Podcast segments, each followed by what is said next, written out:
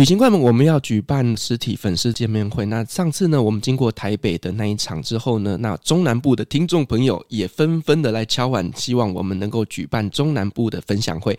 所以呢，我们已经定好了，在七月二号星期六的下午两点到四点半，在台中的黑猫月亮咖啡厅举办台中场的旅游分享会。而我们呢，在七月三号，也就是礼拜天的晚上七点到九点，在高雄的旅行养分。餐饮活动概念空间举办高雄场的分享会。那如果说各位听众呢，你们想要跟 Firas 做实体的一些互动，那欢迎大家呢都可以来参加我们的活动。那我也会准备一些精美的小礼物要送给大家哦。相关的一些报名链接，我把它放在资讯栏。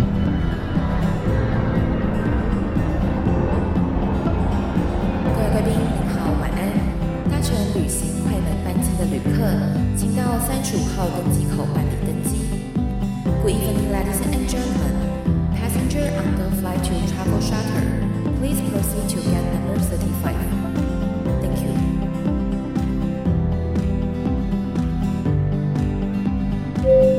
各位贵宾，我们即将起飞，请确实扣好系紧您的安全带。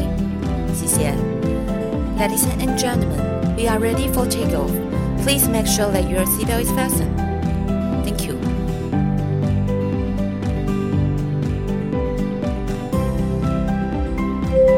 Hello，各位听众朋友，大家好，欢迎来到旅行快门，我是 Firas。今天这期节目，我要来访谈一位在我们旅游界里面非常资深的前辈，甚至呢，我可以说，呃，很多年轻人是把他视为偶像级的人物。那他最近呢，他出了一本新书哦，那所以我们今天呢，要来聊聊他的一些旅游故事，跟他的这本书籍的一些内容。欢迎今天的来宾 Domingo。Hello，主持人好。听众朋友们，大家好！偶像不敢当，偶像不敢当。对，因为我后来就发现，说我身边有超级多朋友跟我们是共同朋友的，对，我才发现说，哎，原来旅游圈子这么小。对啊，当你年纪到一个程度的时候，就发现这个圈子你待了浸泡够久，很容易那个同温层就会出现。对啊，都不能做坏事哦。是啊，我刚跟 Firas 在开玩笑说，好像要学童子军一样哈，也不能够。做坏事，而且我决定待会节目录完之后，在马路旁边看到老太太要过马路，要扶她过马路，要日行一善，日行一善。对对，好，那最近呢，就是 Domingo 他出了这一本书啊，叫做《无限长的旅行》。我要说真的，就是当我拿到这本书的时候，我真的很认真的把它看了一遍之后，我发现到底是怎么样的人可以写出这么有文学气息的一本书啊？没有啦，谢谢刘老师的译美哈。啊，其实因为疫情的关系。才有办法诞生这一本书。我的旅行社朋友都开玩笑说，这本书写的不错，拍照也很漂亮，插图呢画的也挺有趣的。但是错了，哎，我就开玩笑说，你讲一大堆好，那错在哪里？他说书名错了，要叫《无限场的疫情》，整个腿都软掉了这样。那当然他开玩笑啊，就是说在漫长的两年多的疫情之下，也才有机会去整理这本书的素材。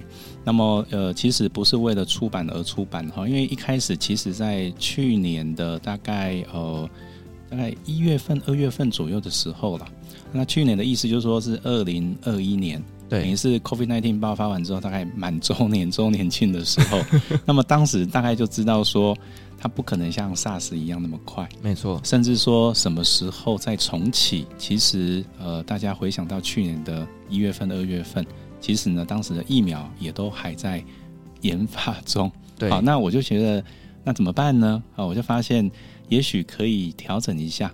那么就是好好的把这二十多年来旅游的一些经验呐、啊，可能可以来整理，呃，未来变成是新的旅游行程，或者说整理完之后呢，也可以办一些分享会。嗯、所以这本书其实一开始是系列演讲。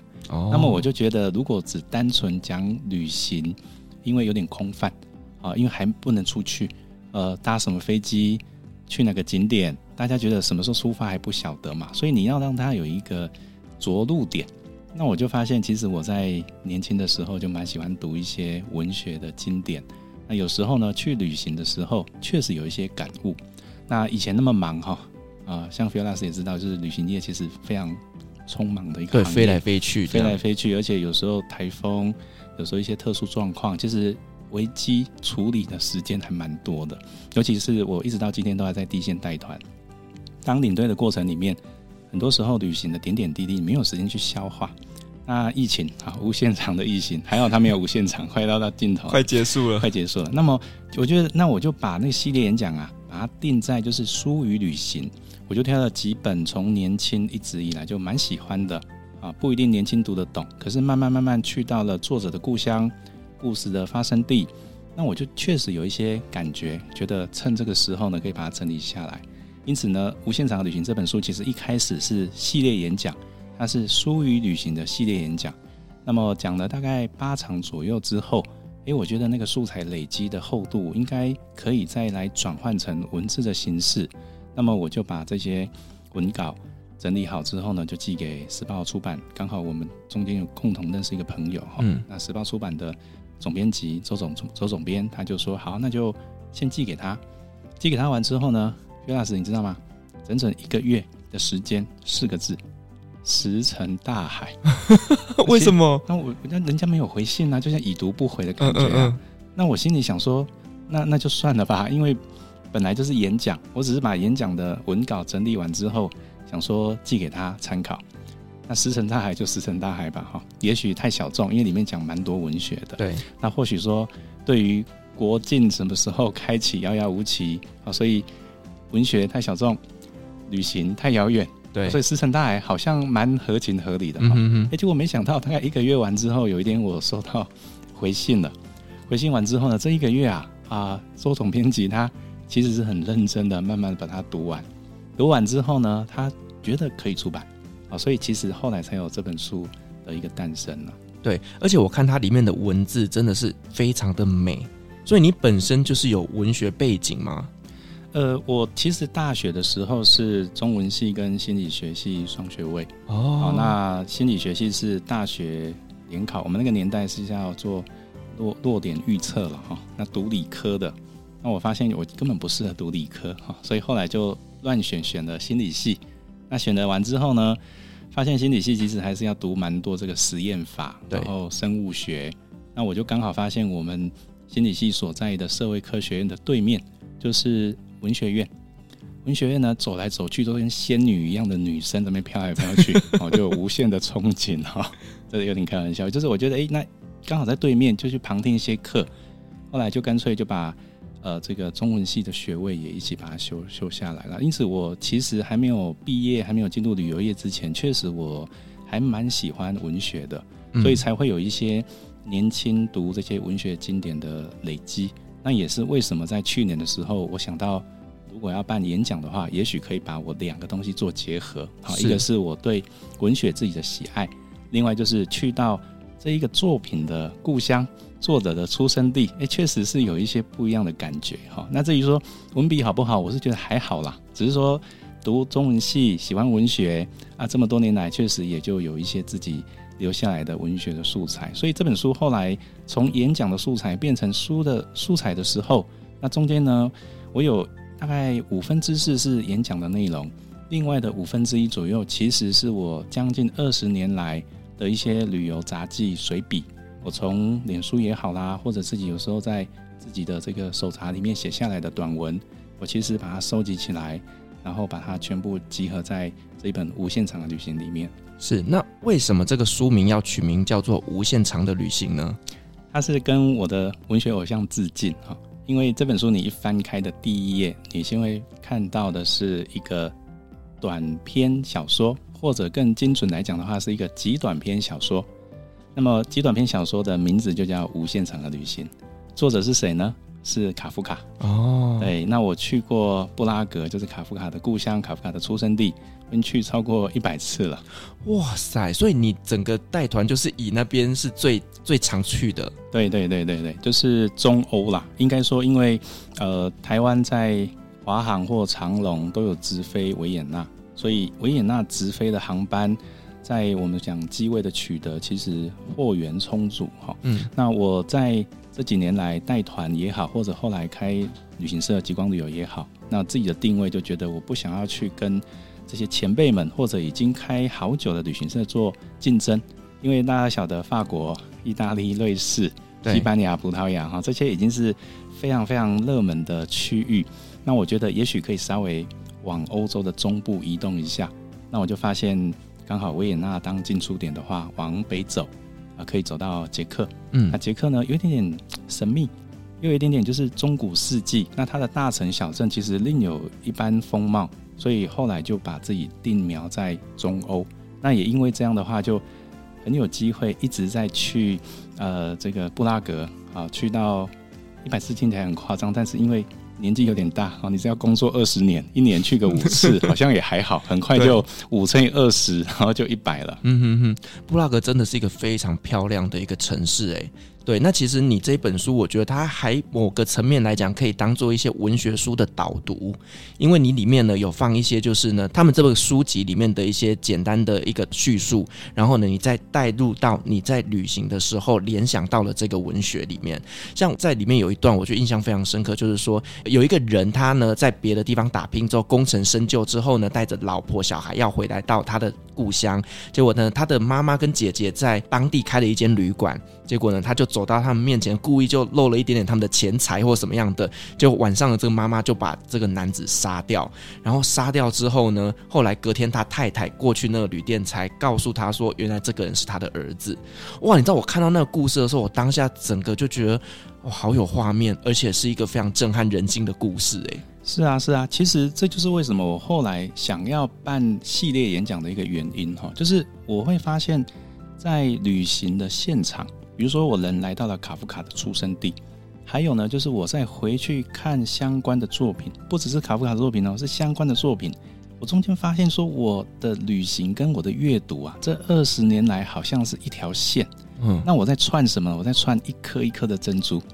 这个珍珠呢，第一颗可能是年轻时候读过的一本书，像刚刚你说到那个故事，它其实不是卡夫卡写的，它是在卡缪的《异乡人》里面。的一个捷克人的故事，以前看你也不觉得怎么样，只觉得这个故事非常荒诞，而且很震撼。但是呢，你后来才发现，原来他是在跟卡夫卡致敬。所以第二颗珍珠呢，是当我来到卡夫卡的出生地的时候，我就发现我好像有点责任呢。什么责任？因为光客疯狂都去卡夫卡写作的那个。蓝色小屋在大教堂旁边，对，后面有一个黄金小巷，每个人都去那边拍照，去那边啊、呃，是个卡夫卡，跟他好像有点到此一游。但实际上，那一个蓝色二十号的二十二号的小屋，它是他的写作屋，但是他妹妹为了让哥哥不要待在家里跟爸爸每天吵架，然后想说好吧，反正你那么辛苦啊，那个赚的钱也不多，我就租了一个房子，你要在这边睡觉就睡觉，要写作就写作。那我的责任就是，我应该。带大家，不管是我的团员，或者可能我想象中的读者或听众，让他们知道说，我也许未来有机会去布拉格，除了该去的可爱的蓝色小屋去打卡拍照以外，就在旧城广场天文钟的后面，就在你去买 LV 那家店走过去才一分钟哦，它有一个出生地，嗯、那应该到出生地是比较正确的地点。那第二颗珍珠，我就觉得，哎、欸，那我想要把它串起来。可是这一串下去不得了啊，因为我这条线哈，二十年的思绪就一直延续下去。我就像这本书的书名一样，它就是个无限场。我就觉得很多点点滴滴的东西，旅行跟读书，旅行跟阅读，我觉得它就是一体两面，嗯好像是一个硬币一样。以前我们说读万卷书，行万里路，听起来好像是两件事情，对，就是你读书跟呃旅行都是知识疆界的一个扩充。但我发现不是诶、欸，它是一枚铜币的两面。就是你读多少书无所谓，但是如果你有机会去到书的现场，去到作者的故乡，那你再回来看那本书哈，我觉得它会走进到你的生命里面，而且是旅行的经典城市走进来你的生命，书的本身也走进来了。我觉得我好感动哈，可是以前在带团的时候不可能有这个机会去分享。车上带团，你一讲卡夫卡，大概讲了五分钟完之后，大家就睡着了。好，那我自己跟团也是啊，因为。出去玩、吃饭啊，喝点啤酒啊，而且很累啊，哈，所以这很自然。那你也不可能真的在卡夫卡故乡的呃这个门口讲超过五分钟，是，因为每个人就会举手说我杯杯 LV 啊，麦克讲了，哈，所以这是很正常的一个情况啊。但可是我就觉得，疫情给我如果不要那么负面去想，用正面来看的话，它就是一个礼物嘛。嗯，那在上天给我这个时间这么长的一个时间里面，我可以做点什么？我就发现。可能在商业上没办法再有新的商模那么快。如果有朋友跟你说，啊、你可以做国旅哈，就跟他绝交，因为表示他根本不懂什么叫做国旅，落差太大哈。但我们也是做一点点。那我的意思说，那么你没办法多做一些跟你可能事业上啊、商业模式上的突破，我觉得也没关系。我觉得以前我像空中飞人飞来飞去哈，那么从去年到今年，我觉得给自己时间，好像放一个降落伞在自己的肩膀上，让自己缓缓的降落。降落在哪边？降落在二十年前，降落在这二十年前到今年到去年。这中间里面，你觉得一些点点滴滴，所以我倒觉得我好像在穿那个珍珠一样，把阅读跟旅行把它串起来。嗯，我非常认同你刚刚讲的，就是说呢，你看了什么样的书之后，到了当地，你会去见证到哦，原来这个东西真的存在在这边的时候，内心会有非常大的感动。诶，像我以前就是高中的时候，不是大家都要读那个世界地理嘛，对不对？我以前都是死背啊，然后例如说，呃，在哪些国家有什么样。特殊的地形啊，特殊的环境啊，以前都是死背。可是你真的到了那个现场之后，你看到这样子的一个壮观的景色。其实你根本不用背，这个东西就记在你脑海里面了。以前只是看书本的图片，而现在那个东西真的呈现在自己的眼前的时候，是非常非常的感动的。所以我觉得呢，如果说听众朋友你看了这本书之后，你在这里面看了很多很多的故事，而你之后呢拿着这本书到当地去旅行，你一定会非常非常的有感觉的。那刚刚呢，Domingo 你有讲到，就是说呢，布拉格算是你最常去的一个城市。那我们可不可以分享几个，就是你在布拉格那边发生一些比较让你难难忘的故事呢？呃，第一个应该是被爬，然后后来跟扒手变朋友。不过不是我自己被爬。那因为旅行嘛，哈，你总是呃，尤其我们带团啊，不管比如说在法国巴黎、西班牙的马德里、巴塞隆纳，其实呃，确实在欧洲啊，很多城市有个雷区啊，我们都很清楚说那个地方就是。好像职业扒手工会特别开会，哦、开会决定说这几个地方到手率最高，游、嗯、客最笨一样哈。那坦白讲，布拉格其实相对来讲治安是相对来讲好很多，但难免就是会遇到嘛。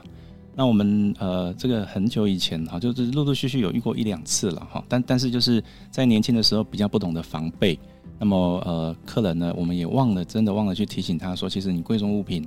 啊，不要放那么明显啊！尤其像我们布拉格，有时候一住住三天，应该是先把客人带到饭店，保险箱锁好，然后呢，轻轻松松、干干净净，然后再走出来。嗯，哎，结果就在大概应该十五六年前左右了，蛮年轻的时候还在带团的时候，哎，客人就在旧城广场，啊，我们旧城广场那个天文钟，每整点呢，它会有那个表演哈。那表演的时候呢，因为大家就是聚精会神在看那个天文钟的钟面的一些变化。有十二个门徒小木偶会出来转一圈，那你像这时候你正专心在看天文钟的钟点的机械钟的表演，那如果听众朋友你是扒手，你觉得最佳时机是什么时候？就是这个时候。对，那就好巧不巧，如果说我没有看到，可能我也不知道他是谁。就我呢，正好那个时候是站在天文钟的正前面，也就是说我那个时候是正看着所有看天文钟的人。因为我就觉得想要拍一下所有的人眼睛往上那一种群众专心的那个表情，想要拍照。那这时候呢，我就发现我的团员旁边有一个一直蹭一直蹭啊，一个女生啊，吉普赛吉普赛人哈，她一直蹭蹭过来，那我就发现不太对劲。那果然呢，她就直接靠近我团员。我们结束完之后，就东西不见了。那因为我从头盯到尾，所以其实天文中的表演一解散完之后，我就冲过去就把她手抓住。抓住完之后呢，其实东西已经不见了，因为他们不会一是一个人，他们是集团，对，所以他其实左手拿，右手可能已经先 pass 出去了，嗯，那结果绕了一圈也没办法真的把皮包找出来，还好，啊，这个也可以分享给听众朋友们知道哈，其实呃很少有扒手是外来的啦，一定是在当地，所以也就是说你要循着当地的脉络呢，你还是可以想办法找到。那个时候呢，我只问我团员说。如果钱回来，可是你的证件回来，你觉得 O 不 OK？他听这句话其实有一点点觉得你这个领队在讲什么，但还好被爬那个人老公社会经验、江湖历练够，他也懂我在讲什么。他说可以，因为呢钱财乃身外身外之物。那后后来我发现，因为也不多啦，一两百块欧元，他也觉得就算了这样哈。那我觉得好，那如果你这样讲的话，其实我就打电话给我认识的导游、认识的餐厅老板。那我就跟他直接讲这件事情，嗯，好，然后我就把那个，因为我抓到那个女生的手嘛，虽然没有人赃俱获，但是那个女生长什么样子，我其实可以描述的，嗯，我就说，哎、欸，帮个忙嘛，你问看看，有没有你的朋友？后来真的找到了，找到完之后呢，你知道吗？隔天晚上啊，是那个餐厅老板，我们常去的一个卖猪肉排餐厅老板，然后他帮我通知他朋友的朋友的朋友，反正就是找到回来了。结果呢，隔天晚上那个餐厅老板就说：“哎，你带团，Domingo，你带团完之后九点半有没有事啊？”我说：“没，没什么事啊，而且我们饭店就在旧城广场附近，走路就可以到。”他说：“这样好了，那个。”昨天那个扒手，他觉得说，哎，你这个人还蛮上道的，想要找你，我们就一起喝酒，都不敢跟我的团员讲。我其实隔天就跟扒手集团的 里面的算小 boss 就就就一起喝了。那这样子的话也不错，你知道吗？因为这个叫免死金牌。从此以后啊，我去的时候走路就是有风，你知道吗？嗯，因为呢，我仿佛就是当地的。啊、呃，某个头目我也认识，那我就免死金牌，就是其实就他大概就不会找我的团来来下手了，所以这个算是蛮呃蛮好笑的、蛮特殊的一个一个经验。那其实这个经验后来到意大利南部黑手党的故乡，我觉得逻辑也都是一样。一个社会里面，它有地面上的秩序，有地面下的秩序。对，那有时候就是你如果有一点点尊重。哦，我我当然这样讲有点怪怪的，就是扒手，你干嘛尊重他？他就说，因为你今天不可能去所谓的强龙不压地头蛇。对，那我这个地方是我的工作场域，我常来，我下个月、下下个月还会再来。那你能怎么办呢？连警察都拿他们没辙，因为最多就是真的你刷到了，关个几天，他还是放出来啊。嗯哼哼。那我觉得就是你就跟他打造一个，诶、欸，你可以讲恐怖平衡，或者说一个妥协，或者说你让他知道说，反正大家就是。我的工作是导览，你的工作就是 就是把手啊，对，就是这样。所以这样想想，我觉得蛮蛮有趣的哈。就是今天如果疫情结束完，我在布拉格广场，我应该会看到我的朋友。那我们都不需要语言的交流，因为他不会讲英文。那么我可以跟他点点头，他会跟我点点头，我们会互相微笑。然后呢，我会比我后面的团比说不要，再比旁边上海来的都他们害的。OK。哎、欸，我觉得这个很重要呢，因为其实就像我们都说了，你在台湾你要经营事业，黑白两道你可能都要稍微去打一下关系嘛。所以其实你连旅游到当地，其实有一些他们当地的地头蛇，我们也是要去建立关系的。哇，那这样听起来真的就领队工作不容易耶，不容易，不容易，黑白两道要通吃。不过我要说明一下，那个是很特殊的一个情况，我才有机会去去认识了。嗯，也不是说每个城市你都有机会去。去你要认识人家，人家还不屑你呢，干嘛干嘛跟你认识？是刚好一个一个缘分啊，然后有机会去认识到。对，因为其实像我们知道说，像呃南欧啦，或者是一些像中欧一些治安相对比较不好的国家，其实像这种扒手是还蛮常见的啦。那这一次真的是幸运有遇到这样子的人，然后让你可以找回来。通常大部分应该都找不回来吧？呃，大部分是就算去警察局备案。你花了很多时间在那边做笔录，绝大部分回来的几率几乎是零了。对，因为你只要问当地的，我们是没有很多的外交部，但是我们在很多国家都有所谓的办事处。其实你只要办事处去问，那么呃多少人曾经台湾同胞来办护照？因为你护照不见了，就是要办嘛。有时候被扒的时候，连护照都不见。那你去办的时候，你只要问他说，那这个月业绩如何？有多少回来的？其实你发现几乎是零。根本不可能，所以我才会直接问那个团员哦。当时虽然比较年轻，但是我大概知道这个逻辑。然后她老公刚好就是比较说涉世比较深，江湖历练有，他也懂。因为逻辑判断是钱怎么可能会回来？回来之后难道要吵架说我里面是十张欧一百欧元，然后你只给回来两张嘛？那如何去证明说里面有？可是对他来讲，他拿这个证件跟皮包的证件对他来讲是无用的，没错，没有意义的。那如果假设你真有管道去他去到，那么你就有点点好像故作格局很大，就说没关系，钱财身外之物，可是呢不要造成的困扰，因为我要去办信用卡挂失，回家呃回台湾要办身份证，在国外还得去办事处弄临时的护照证明，那都很麻烦呐、你好不容易花了十几万哦，甚至二十万，然后去欧洲旅游。那么你你今天已经遇到这种事情了，那你后面所有的情绪跟时间都浪费掉了，那你也不如先把呃危机有点停损点把它停损掉。嗯、那因为你真的没办法去改变那个地方的所有这些自然的死角啊、生态啦，这是不可能对旅客或领队有办法去改变的啦。基本上我觉得呢，就是钱就掉了就给他了，因为其实你你东西被爬，你接下来所有的行程你都是。不开心的。不管怎么样，你都没有办法恢复到你刚出国的那个兴奋感。你整天都在想着你的钱包，甚至你的证件。对，如果说呢，你证件拿到的话，至少你回台湾之后，你不用跑这么多地方。是啊，是啊。对，因为像我前阵子就是皮包被偷，然后我去健身房，然后那个锁就被敲开，然后我皮夹就被拿走。哦，我跑超多地方的，那什么户政事务所啦，然后健保卡啦，连我的领队执照都要去重办啊，真的非常非常的心累啦。对，那像 Domingo，你这样子环游世界，大概去过几个国家了？呃，应该说加地区啦。嗯，哦，因为比如说像我去南极，南极不属于任何国家嘛。嗯，对。然后有一些确实是联合国观察国，台湾是连联合国观察国都没有的。那台湾当然是个国家，所以国家跟地区这样算起来的话，大概是一百个左右。哇塞，真的，你应该是我们节目里面去过最多国家的来宾了。因为我我其实。呃，大学毕业我没有读研究所，大学毕业出社会工作，我其实蛮呃这个聚焦在我自己的兴趣，而不是说事业的发展。后来开公司其实是有点无心插柳柳成荫哈。那我其实当时只有一个想法，就是我觉得能够到处走、到处玩是一件快乐的事情。那可是。刚毕业就失业了，要找工作怎么可能？还好有一个行业叫旅行社，是旅行社有个职业叫领队。那我就很早就考到领队执照。那我蛮任性的，在我大概从业的前五六年的时候，任性的换旅行社。什么意思呢？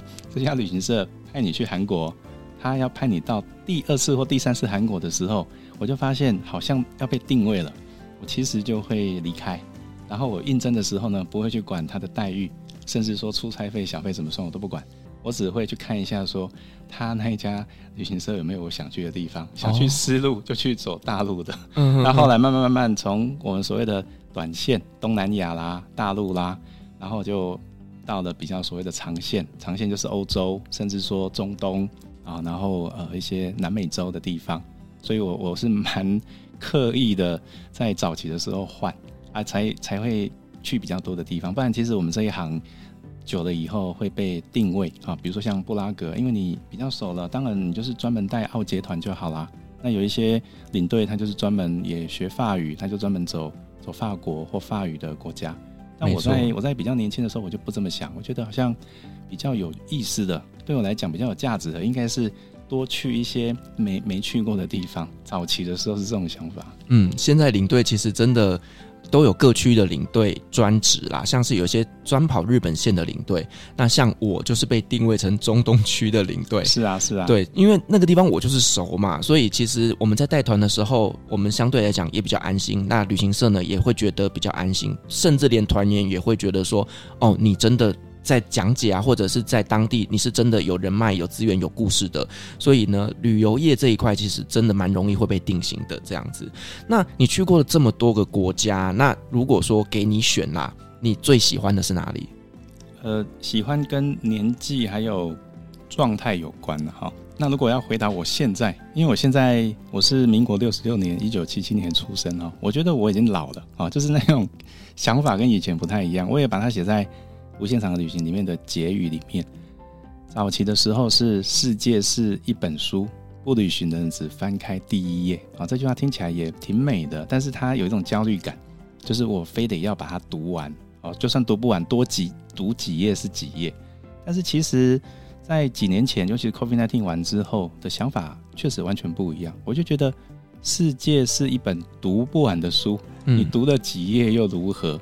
所以会比较。在乎的可能是啊、比如说这一次旅行跟着你去的是谁？啊，像我在书里面也有提到，呃，我去金阁寺很多次，但是我永远记得的一次是我跟我父亲去看金阁寺那一次，因为那是我父亲最后一次的出国旅行。接下来他身体不好，后来前几年就离开我们，所以你会发现，你再也不是一个城市，而是一趟旅程。那这趟旅程里面的元素最重要可能是人，所以在这个前提之下。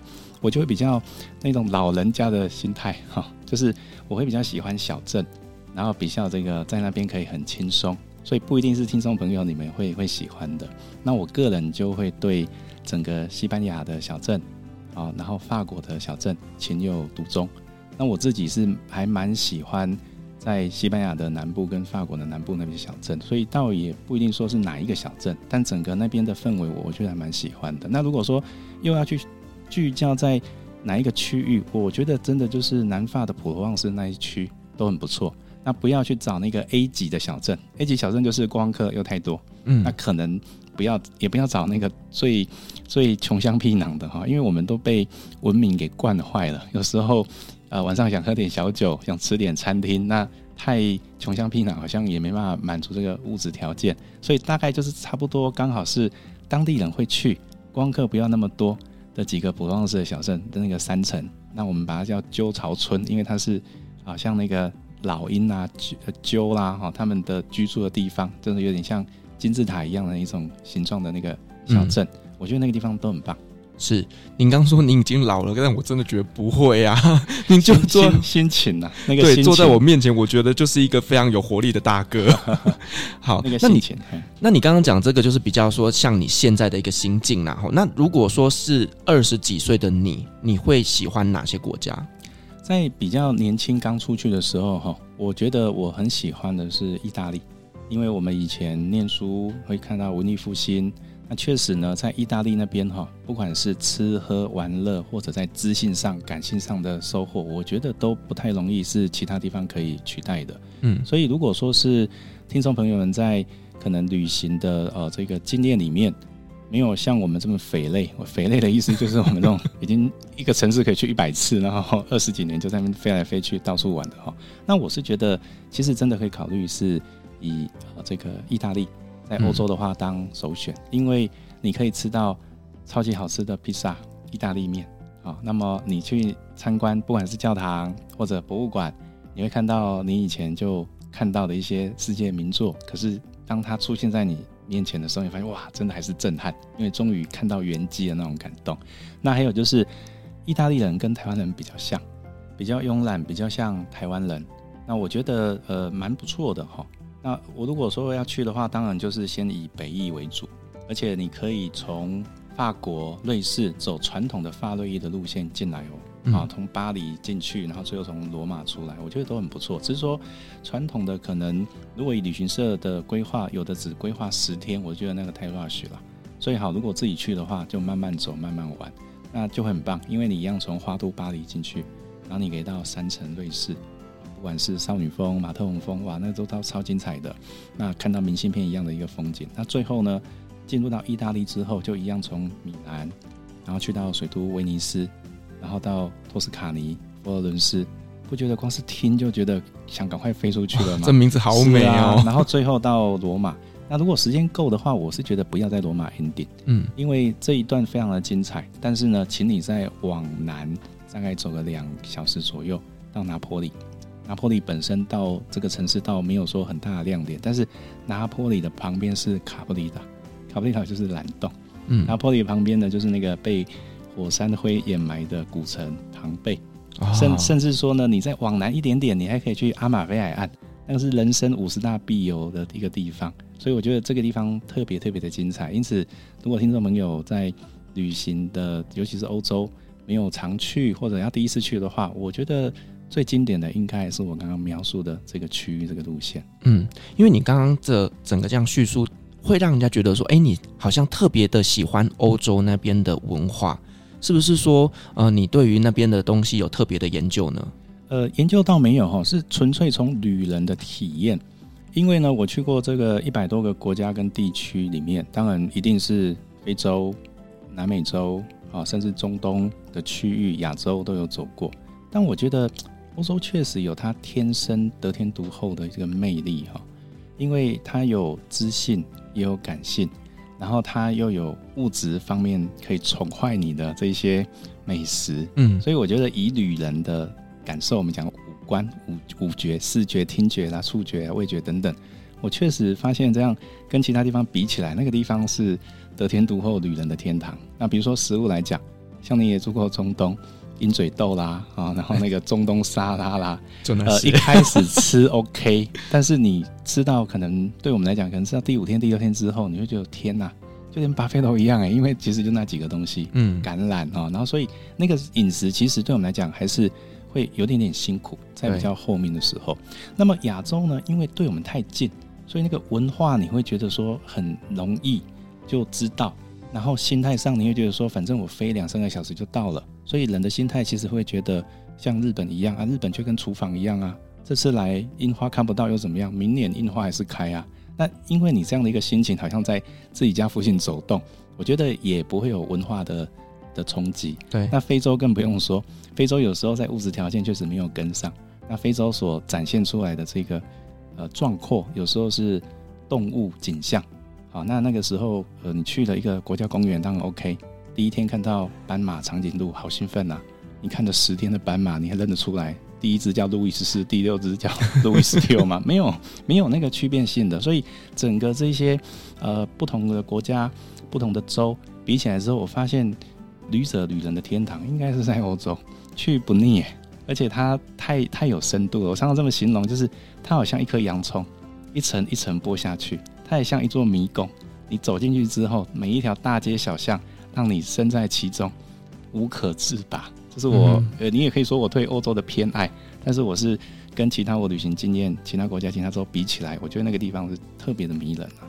因为我觉得哈，像你刚刚这样子的定位非常的好。其实我觉得每一个区域去都会有不同的感受。例如说像非洲去，它可能是探险；可能去中东，它是挑战。可是呢，你今天如果是去欧洲，它是享受。对，所以我觉得呢。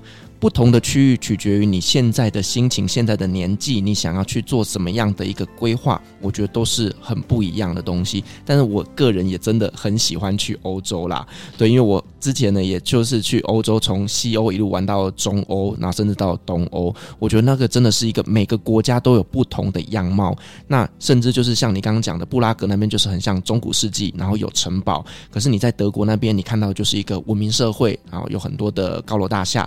其实。每个国家都有不同精彩的地方，这样子。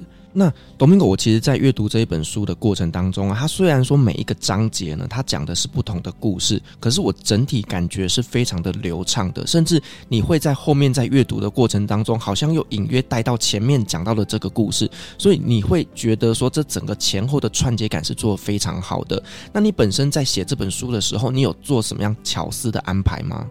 呃，因为这本书对我来讲蛮特别的地方是，它的素材都有，包括演讲的素材，跟有一些是我原本这二十年来陆陆续续写的一些旅游杂记。那所以，我其实在写作的过程里面，哈，我反而觉得我不太像是作者，因为作者是打开荧幕或者摊开稿纸，你要从第一个字开始想，然后开始痛苦。那可是对我来讲是，诶，其实大部分素材已经结束了。我比较像是什么呢？像是那个。电影到了后制时期的剪接师，也比较像是好像今天艺术家的作品都来了，可是呢，我是策展人，我要如何去呈现？不管它是一个电影作品，我是要倒叙法、穿插、要紧张啊，那个镜头我要怎么剪接？要取舍的问题。那如果是策展人的话，就是如果他阅读是一场展览，我要如何让读者们走进来的时候，第一页他看到什么？那么你刚提到流畅性，然后他，我希望他第二个门走到哪里？最后结语的时候，我想说什么？所以如果从电影剪接师跟策展人来看的话，我其实个人还蛮满意我这个这个作品啊。那当然，读者不知道有没有读到，我不晓得。不过你刚刚提到的，我蛮高兴的是，确实是如此，那个流畅性。因为第一个就是说，我呢，其实六个篇章里面，对我来讲，它就是一个潮湿的回忆之旅。因为当你简介自己的人生、自己的旅行、自己喜欢的文学，那么其实你就是在简介自己的一个回忆录一样。那可是这个回忆过程里面呢，对我来讲，那个氛围是潮湿的，就是一个好像这几天一直下雨那种感觉。那所以你会发现，第一篇我选《异乡人》，它的副标就是潮湿的记忆。那么翻开这本书的第一张照片，其实我特别挑选的是我在卡妙异乡人作家的。故乡那个机场，正好我们那时候去的时候呢，是雨后的机场，所以那个是一个黄昏的天空，潮湿的景象，潮湿的机场的地板，所以整个启动是从潮湿开始。但是到第二章的时候呢，我特别放的是金阁寺，然后我就把它写成是干燥的美，所以这中间里面有特别的一个安排，潮湿对干燥，记忆对美。那在编排的过程里面呢，呃，在最后的这个章节第六章，我放《百年孤寂》。《百年孤寂》如果读者有读我这本书读到最后的话，你会发现我一直在强调《百年孤寂》马奎斯的小说，它全部呢围绕在一个小镇。这个小镇呢是虚构出来的，叫马康多。那因为《百年孤寂》是一个魔幻写实的作品，所以他形容马康多这个小镇如何形容呢？他说他下了四年多的雨还下不停，下雨当然是潮湿的，所以就是我用潮湿的回忆在这里面，然后做一个呃贯穿。那对我来讲，我就觉得如果为这个无限长的旅行这个展览来做定义的话，我就觉得带大家走进我的文学阅读。我的人生的感受，我对旅行的看法，然后这中间里面呢，它是一个潮湿的氛围，所以也许细心的读者就会读到里面其实有很多的地方埋的地方是跟回忆有关，跟潮湿有关。另外就是流畅感还来自于哪里呢？每一篇在单独阅读的时候，其实呢，六本文学经典，《异乡人》、《金阁寺》、《看不见的城市》、《教父》。生命中不能承受之轻，最后一本是《百年孤寂》，每一篇就是一个文学经典。但是呢，每一篇里面呢，穿插有三篇游记。这三篇游记呢，如果你乍看之下会觉得它只是一个分段落啊，因为文章蛮长的，大概八千个字到一万个字。现在读长文不太容易呢。你有没有发现，我们如果在脸书要发一篇长文，都要先道歉 啊？长文慎怒，就是什么时代啊？为什么？那可是这就大家对。读长文可能是一个觉得要花很多时间，不知道来讲什么，所以必须要分章节了。嗯，乍看之下好像那只是一个分章节，因为你今天一篇文章放三篇旅行短文，就刚好把它切三段，所以就变成会有 Part One、Part Two、Part Three、Part Four 啊四个部分。可是我就希望说，在阅读的时候中间它有一种衔接，所以举呃金阁寺为例好了，前面呢一开始我在讲。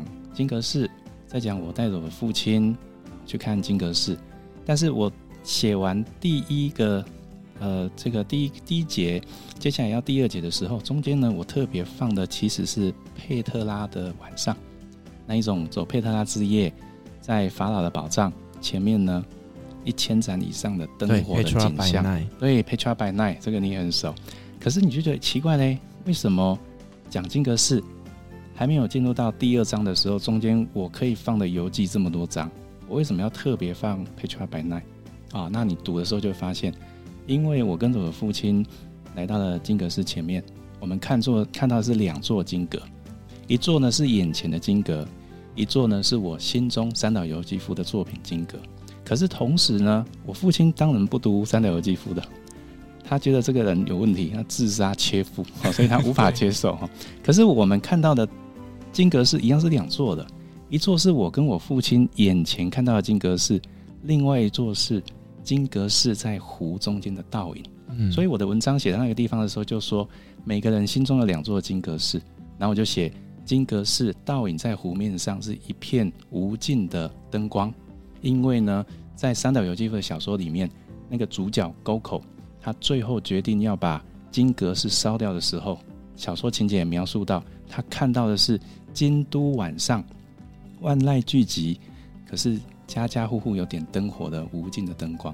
所以这个意象的衔接，读者翻到 Petra by Night，马上你会发现前面在讲金阁寺的倒影，小说的意象无尽的灯火、无尽的灯光，可是马上你看到的就是佩特拉的灯光、灯火。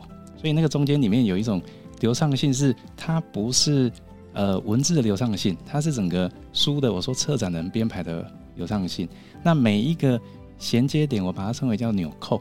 所以我是剪接师，我是策展人，写到最后我发现我好像是个裁缝师，但是我只做一件事情，就是缝纽扣。嗯哼哼。啊，每一个环节一个环节扣起来，像刚刚讲的第一篇潮湿的回忆，第二篇啊、呃、这个干燥的美，这中间里面的那个。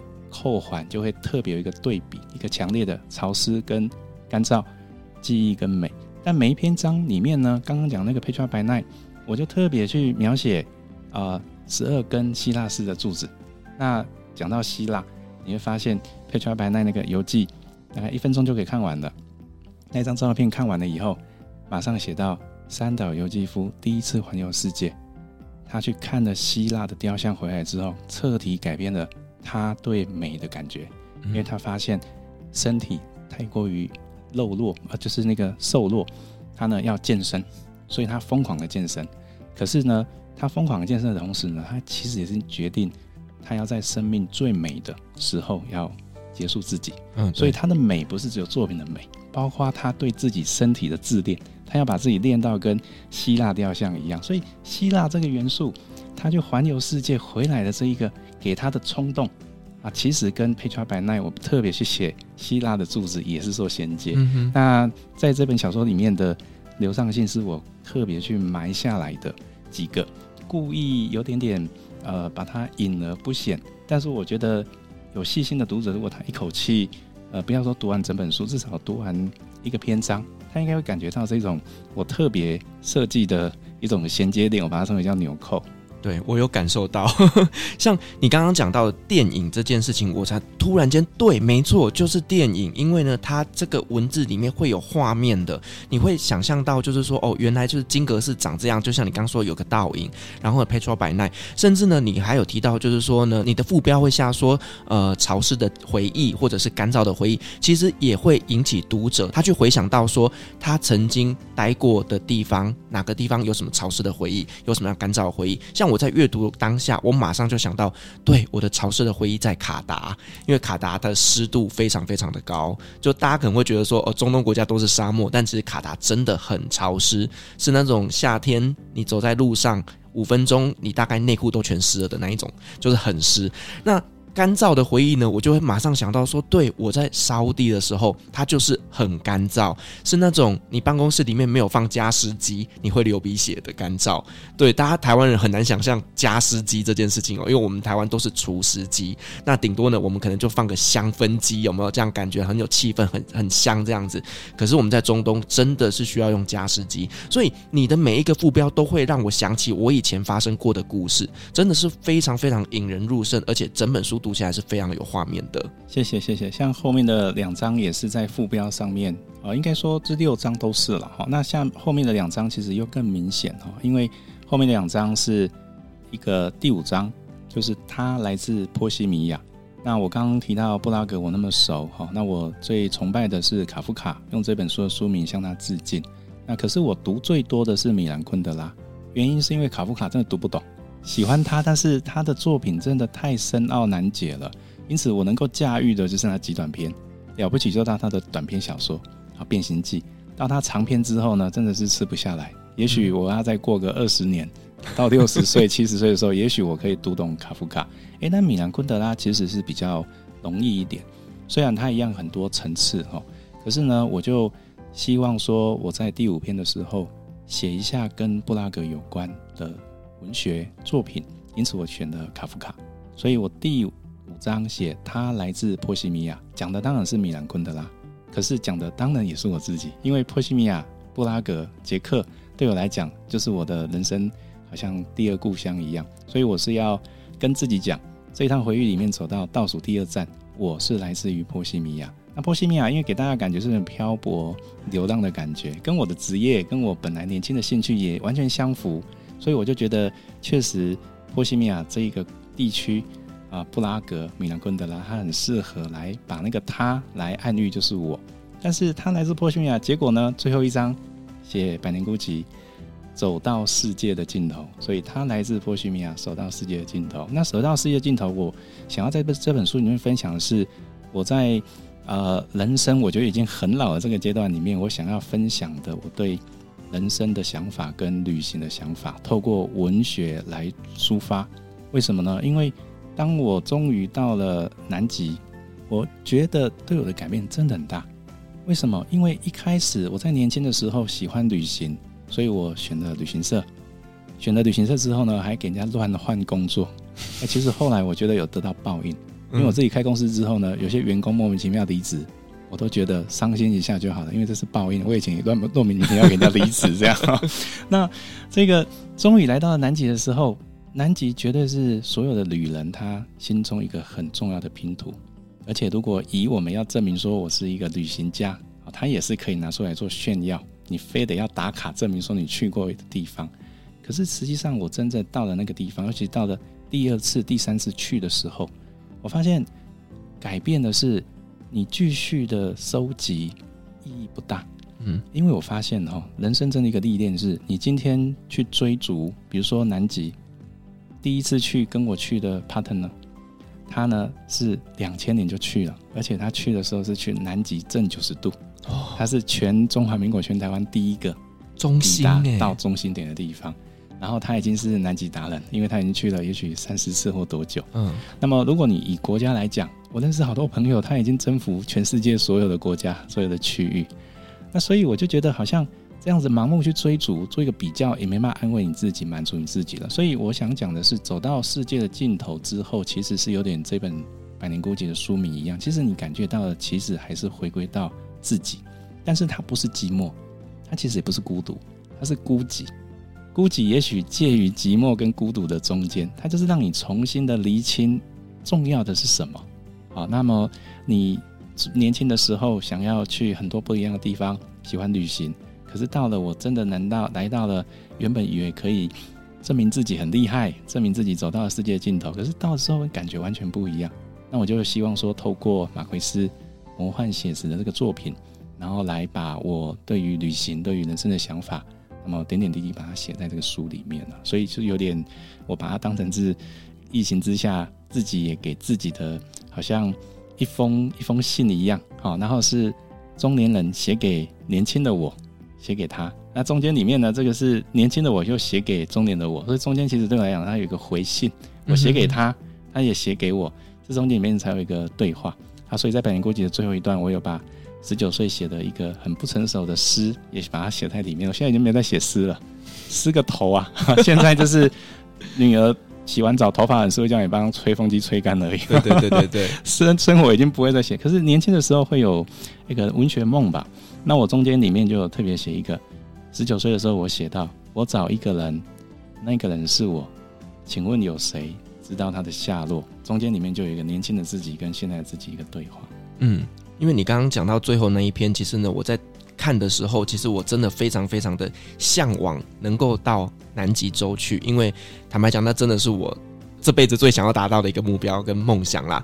那我也会想到说，对，那如果说我今天真的踏上了这一块世界最后一个净土，那当下的我会有什么样的感动呢？我会是什么样的心境呢？其实你这这一段落，其实也引发了我一些内心的想法，就是对我真的站在那个时候的我会是长成什么样子呢？所以我觉得这本书真的很有意思哦，就是在不同的章节里面，你都会去想到一些呃，你从来没有去思考过的内容。那 Domingo，因为其实我们在前几天已经有看到政府有一些新闻呃发布出来了，就是说呢，可能在最近啊。国门有可能会解禁，甚至我们也看到了很多的新闻，包括像韩国现在也解除了这种呃禁令了。那日本啊，甚至很多国家都已经逐渐要开始恢复正常的生活跟旅游了。那对于你在旅游业从业二十几年的一个经验来讲，对于疫后的一些旅游业的发展，你这边有没有什么样特别的看法呢？是，终于不是无限场的疫情哈，终于终点快到了。那这边其实要看的是。我们指挥中心的一些政策跟动作啊，所以我觉得两个观察点，一个是国外，一个是我们自己指挥中心，而且我强调是指挥中心，看观光局或者未来观光署是不准的，嗯啊，因为所有的决定权是在指挥中心哈。那第一个就是国外的部分，我是觉得已经给我们一个很好的参考点啊。那欧洲呢，基本上就是不管你有没有打疫苗啊，连英国在内，已经超过十七个国家。那今天就是完全恢复到 COVID-19 之前，只要你有签证、该有的机票，那么全部就该有的文件有就可以进来了哈。那可是台湾不太可能会是这么快往这边来发展，我们比较像的会是日本或者韩国。那这两个比起来，我觉得会更像日本，因为我们跟日本就是太巴黎巴黎了。对，好，那所以我们会更像日本，因此我会觉得应该是。慢慢的从去年前年那个帛流泡泡，然后变成是大泡泡，类似这样，就是单点单国，然后团进团出，会是这样的一个模式哈。所以我觉得第一个就是以国外来讲，应该是以日本，那他怎么做，在前面示范给我们，那么我们看的方式应该是往那个方向来发展。但是出去容易，回来难 呐、现在的问题，现在的问题真的真的，现在问题其实不是出去的问题，是回来的问题了。那回来的问题呢？是今天我在第一线观察啊，我发现其实只要回来有一个七加七、三加七或者三加零反正前面呢只要有一个必须你要自己独栋也好，或者在防疫旅馆也好，其实绝大部分人就觉得我不要去。好，那少数也许他有他的想法，为什么呢？因为你本来是五天的日本京都，你本来是十天的法国，可是所有的旅程你要变成往后加，那回来之后你要付出的时间，你要付出的旅游这个成本，所以其实这个对我来讲，那个是一个高墙。好，因此我说国内的指标其实最重要是前面那个零呐，后面也许加七加六，因为那个是自主管理，可能还好，但是什么时候？政府确定回来的时候是降到零，我觉得那个指标点才是真正的解开啊，让大家有机会去的一个时间。那我觉得应该应该快了，只是说什么时候开始，这个决定权要在呃指挥中心。好，所以那个零出现的时候，我想回国不用隔离，应该就就是有机会，终于可以回到疫情之前，大家快快乐乐，然后非常期待的到全世界去旅行。对，我相信大家都已经等很久了，因为这两年真的大家都闷坏了。那关于在疫情前呢、啊，我相信旅行社一定有事先做很多很多的准备了嘛。好，那对于你们这边有没有在做一些什么样的安排呢？呃，首先第一个就是机位啊，因为台湾你没有机位就不叫出国嘛，基本上就是一定要有机位。那因此呢，在 regular 的航班还没有正式呃 announce 之前哈，那其实是会走包机。所以其实我们跟长龙那已经切了大阪、福冈还有函馆这边的那个包机啊，不是我们独包啦，就是长龙找了十到十四家的业者，从七月十五号开始，这个已经是呃把我们所谓的定位代号 PNR 已经箭在弦上啊，准备要给了。但当然那一天飞不飞要回到回归到我刚刚讲指挥中心的一个决定。所以第一个就是我们在跟其他业者一起拿日本的包机。啊，已经确定了，支票都开出去了哈。这个是我们目前做的安排跟动作。那第二个在行程的一个规划上哈，因为会比较希望大家不要有那种群聚的疑虑，也不要那一种你跟你不认识的人呃这个太多的一个机会相处，所以我们会尽量在团体的人数呢尽量比较少一点，小团。然后还有在景点区呢，以郊外。山上大自然的景点比例比较高，好啊。当你回到饭店就还好，因为你就回到自己的房间休息嘛，好。所以目前我们在安排上，一个是机位，一个是行程的规划，这部分都有在布局了。嗯，哇，我我也很期待以后有机会可以跟 Domingo 一起出去旅行，因为刚刚听他讲了这么多关于就是像布拉格啦，或者是其他地区的一些故事，我都会觉得说。呃，领队才是决定你的旅游品质的一个关键人物啊。对，如果说你的领队经验真的很丰富，故事也很多，其实你这趟旅行一定会玩得非常的开心啦。而且还有个重点，你的领队脖子要很软。我是脖子没有，叫吴伯雄，脖子 客人说什么好好好好好，不一定做得到，先答应哦。因为如果脾气太硬，或者他有自己的个性的，也也不太适合。